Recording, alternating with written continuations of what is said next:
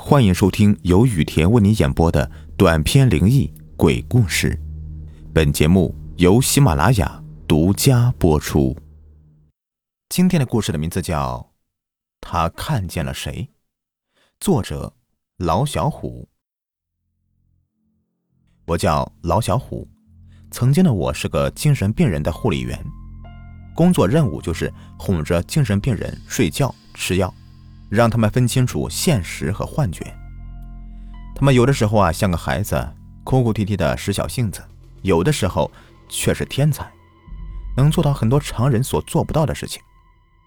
我曾经亲眼看到谭磊仅用了不到五分钟的时间，就画出一个护士工作的素描画像，从表情、动作到背景细节，一笔一画勾勒的和真人一模一样。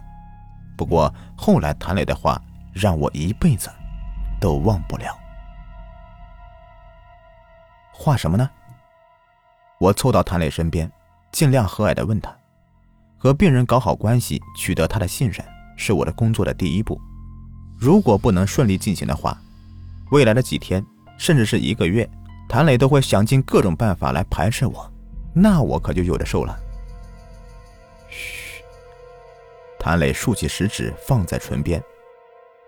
我看向了他的画，白纸上画了个美女，长发飘飘，头上戴个蝴蝶发卡，一只手支在桌子上，一双大眼睛画出了三分神韵，只是眼睛下面就再也没有动笔，下面的脸居然是空的。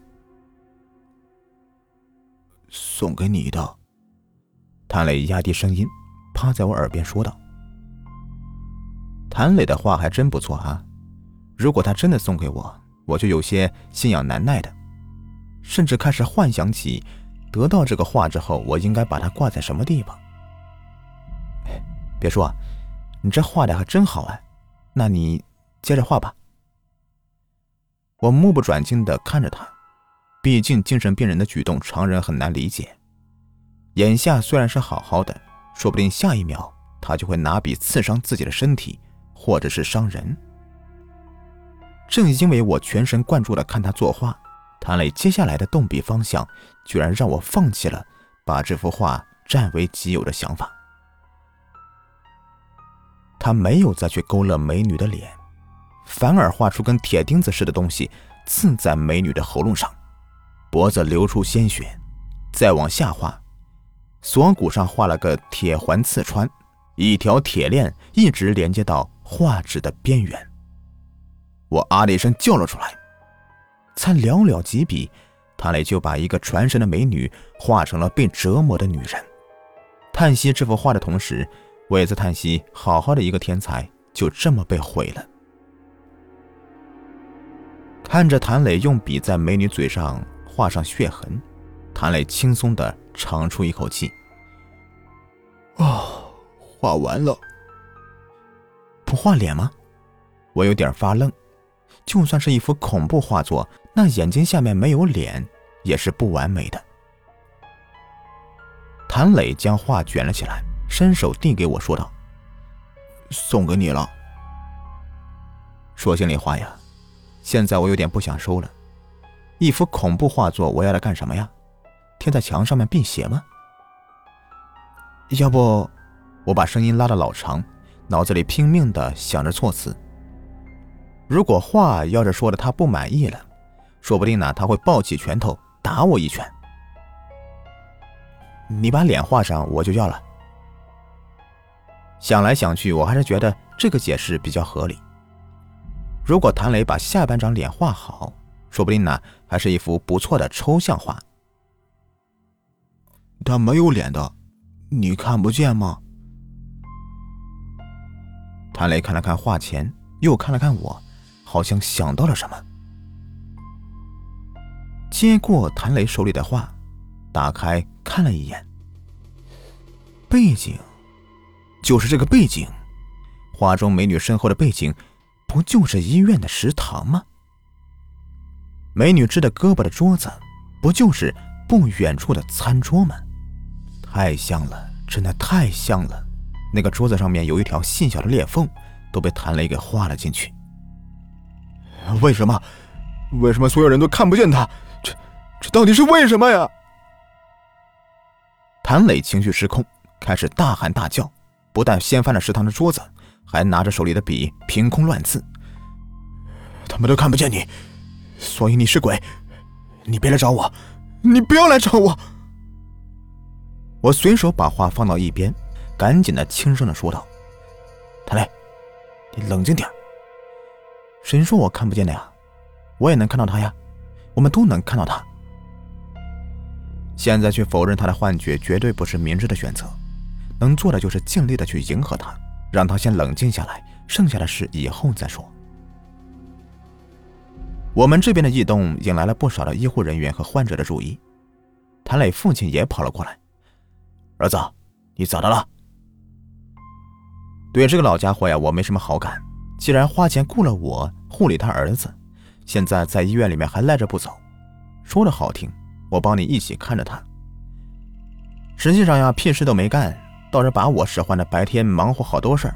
现在我也懒得理他，轻盈的、慢慢的靠近谭磊。谭磊，你咋了？冷静点儿，有事和我说。你放心吧，有我在，你谁都不要怕。我的语气既轻且慢。把笔给我，想要干什么，你跟我说吧。你让他走，你让他走，你让他走行吗？你们都看不见他，可可他想杀我，他真的想杀我！你快让他走，我不想看到他。谭磊说话语无伦次，指着一个角落，声音接近怒吼。围观者一个个都在寻找机会，打算出其不意制服谭磊，但他手里的那支笔却让所有人都产生了忌惮。这要是强行制服他的话，说不定呢会被他扎上一笔。这要是受了伤，让他们上哪儿说理去？滚！少在这里烦我们，滚远点！我冲着弹来指的虚空，佯装愤怒的骂了一句，又和颜悦色的看着他。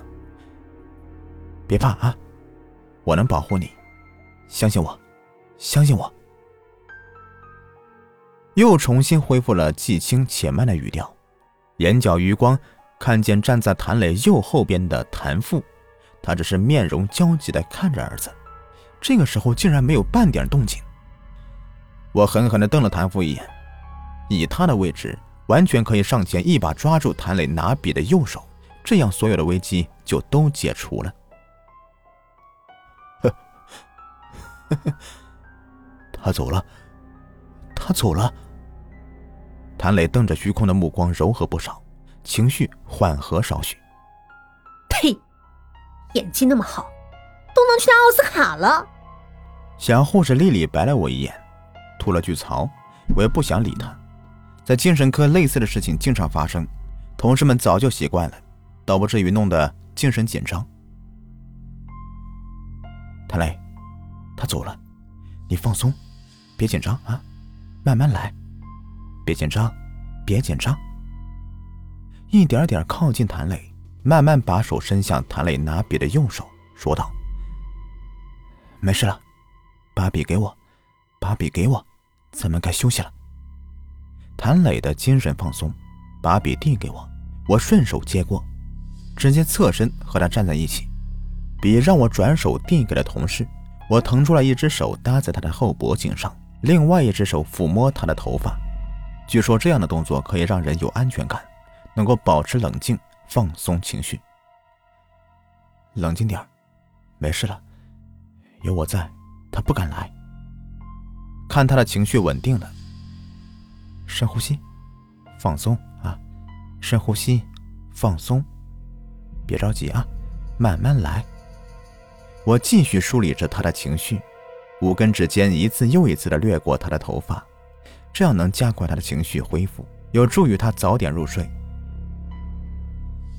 两个小时过去了，我站在谭磊身后，不知道说了多少次的深呼吸，慢慢来，别怕。只弄得我口干舌燥的，胳膊酸疼。谭磊终于静静的趴在餐桌上睡着了。小辉啊，还是你有办法啊，在家让他睡觉比登天还难呀。谭父凑过来说了一句，我竖起食指放在唇边，示意他别说话。我现在最怕的就是现在他被吵醒。如果那样，未来的几天谭磊绝不会再相信我了，说不定呢会想尽办法刁难我，或者对我人身攻击。有了足够的睡眠，病很快就好了。我轻声说了一句，继续梳理着谭磊的头发。你刚才骂谁呢？一句刺耳的声音，震得我耳膜生疼，吓得我打了个哆嗦，全身汗毛瞬间倒竖。谁？我下意识的问了一句。一句话出口，我心中一阵的恶寒酸楚，两个字在我脑子里面不停的回响：幻听。我居然得了幻听。精神病人护理员居然得了幻听了，强压住心里的躁动的情绪。我是护理员，我还有我的患者，我不能冲动，冷静，一定要冷静。我情绪波动影响了梳理谭磊头发的动作，瞬间，谭磊坐直身子，目光警惕的看着四周。呃，他来了，他又来了，他要杀我，他要杀我。脑中一万头草泥马奔腾而过呀！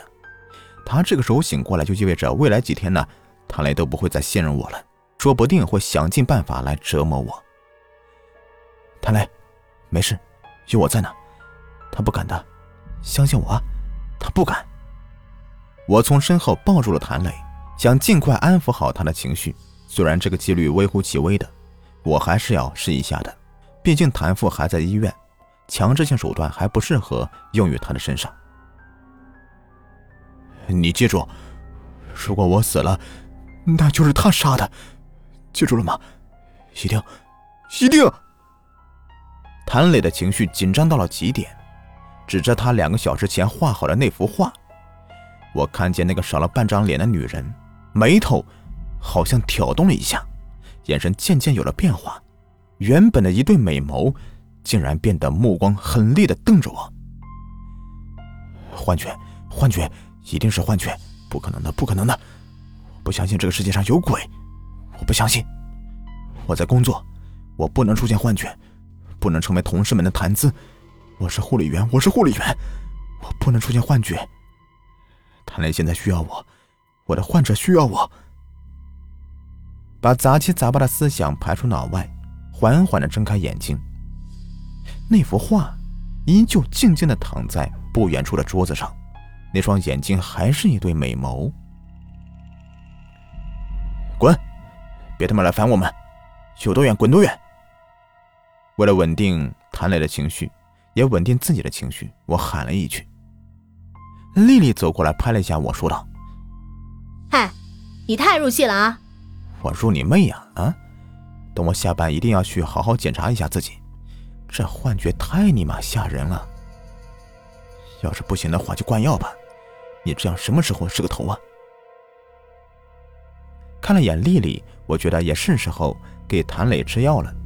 至于吃什么药，彼此之间都心知肚明的，不是安眠药，那还能是什么呢？回到床上，没有想象中的剧烈反抗，谭磊很顺从的吃了药，又睡着了。我可没有睡觉的福气了，在床边放把椅子，能小眯一会儿就是万幸的了。这样的患者说不定什么时候就会醒过来，做出什么匪夷所思的事情。你刚才说什么？给过你机会，你不改，那就别怪我了。还是那个刺耳的声音，好像喉咙里面被什么东西卡住似的。这让我想起了谭磊的那幅画，画上的女人不就是喉咙里面钉了根钉子吗？难道……我不敢多想，三观彻底的颠覆了，一阵寒意袭遍全身，不由自主的打起哆嗦。睁开眼睛，发现天已经黑了，病房里只留下少量的灯光，预备不时之需。再找谭父，发现已经没影了。这老家伙说好的和我换班休息的呢，一到晚上他总找理由离开。啪的一声，一记响亮的耳光把我打到了椅子下面，脸上火辣辣的疼。刚起身就发现不对劲儿了，口中竟然呼出了白气。怎么会这样？只有室内温度达到零下的时候才会有这么重的白雾呀。自己可是在夏天的医院里，为什么会有这么冷？啪的一声，又是一记耳光，我彻底清醒了。这哪是幻觉啊？这他妈是遇鬼了呀！我操！我拉着长音喊了一声，身体不自觉的退到墙壁的边缘。鬼啊！鬼啊！我喊了两声，本以为会吵醒医生或护士，哪怕是个患者也行啊。可我发现他们依旧睡得很沉。丽丽好像被我吵醒了，但翻个身又睡着了。你别动他，有事你找我。我的喊叫直吵醒了谭磊，他如释重负似的做出了决定。呃，紧接着就是一声撕心裂肺的惨叫声，好像什么东西扎进了谭磊的脖子，发出的声音听得让人难受。眼看谭磊从床上翻到地上。捂着脖子来回的打滚，没到一分钟就不动了。谭磊的叫声吵醒了不少人，医生护士都跑过来给谭磊检查身体，一个个都被冻得身体发颤，呼出白气。你看我，我看你的。这个丽丽倒是挺聪明的，也不知道从哪里弄个被子披在身上，可还是冻得直打哆嗦。今天怎么搞的？太冷了。冻死我了！医生护士把谭磊抬走的时候，我看到他的喉咙上竟然有个用钉子刺出来的伤口。管好你的嘴，不然下一个死的就是你！那个阴冷的声音。让我不自觉的打了个冷战，死神的镰刀仿佛和我擦肩而过。谭磊死后，本市各大媒体刊登一则新闻：二十年前虐杀妇女案告破，杀人凶手谭某自首。一张当年被害人的照片，眼睛下面的脸皮被撕了去，锁骨被套上了坚硬的铁环，一条铁链延伸好长。好了，本故事就说完了。如果您喜欢的话，别忘了订阅、收藏和关注我。感谢你们的收听。